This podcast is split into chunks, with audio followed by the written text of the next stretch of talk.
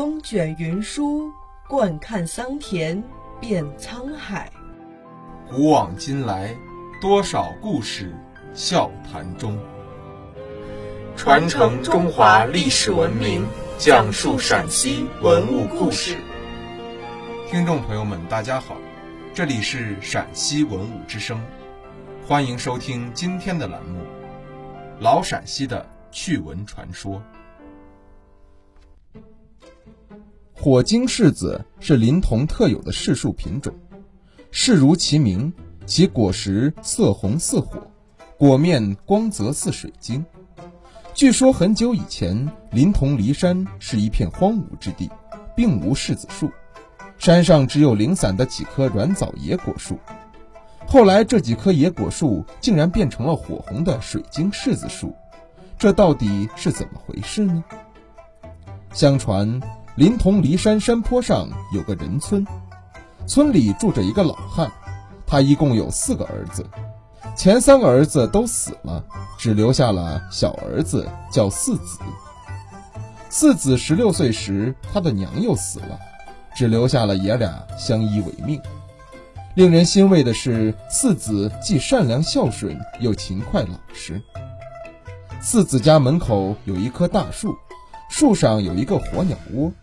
有一天，四子干完农活回家，正看到两个调皮的小孩拿着弓箭要去射火鸟。刚要上前阻止，火鸟就被箭射落在了地上。四子心痛不已，赶紧把中箭的火鸟抱回了家，为他包扎好伤口。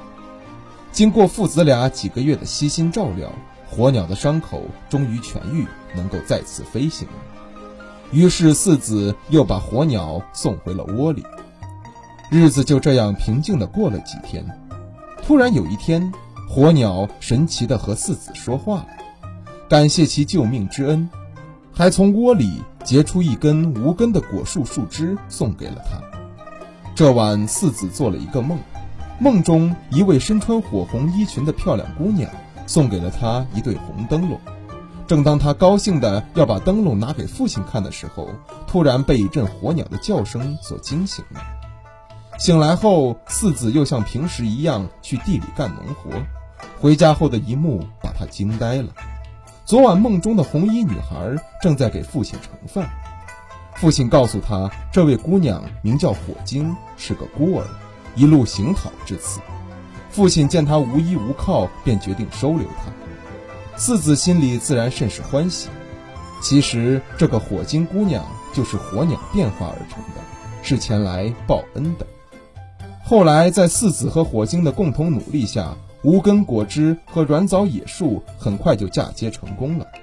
三年之后，树上长满了又红又大的果子。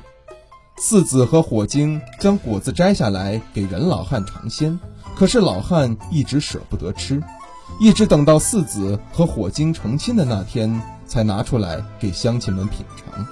大家尝了之后，不禁啧啧称赞。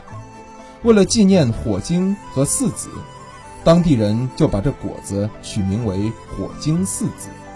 时间一长，人们就取其谐音，称为“火晶柿子”了。后来，临潼的家家户户在骊山上种满了火晶柿子树。原来的秃山被一片火红的海洋掩盖了。如今，临潼的火晶柿子已经成为当地的一大特色。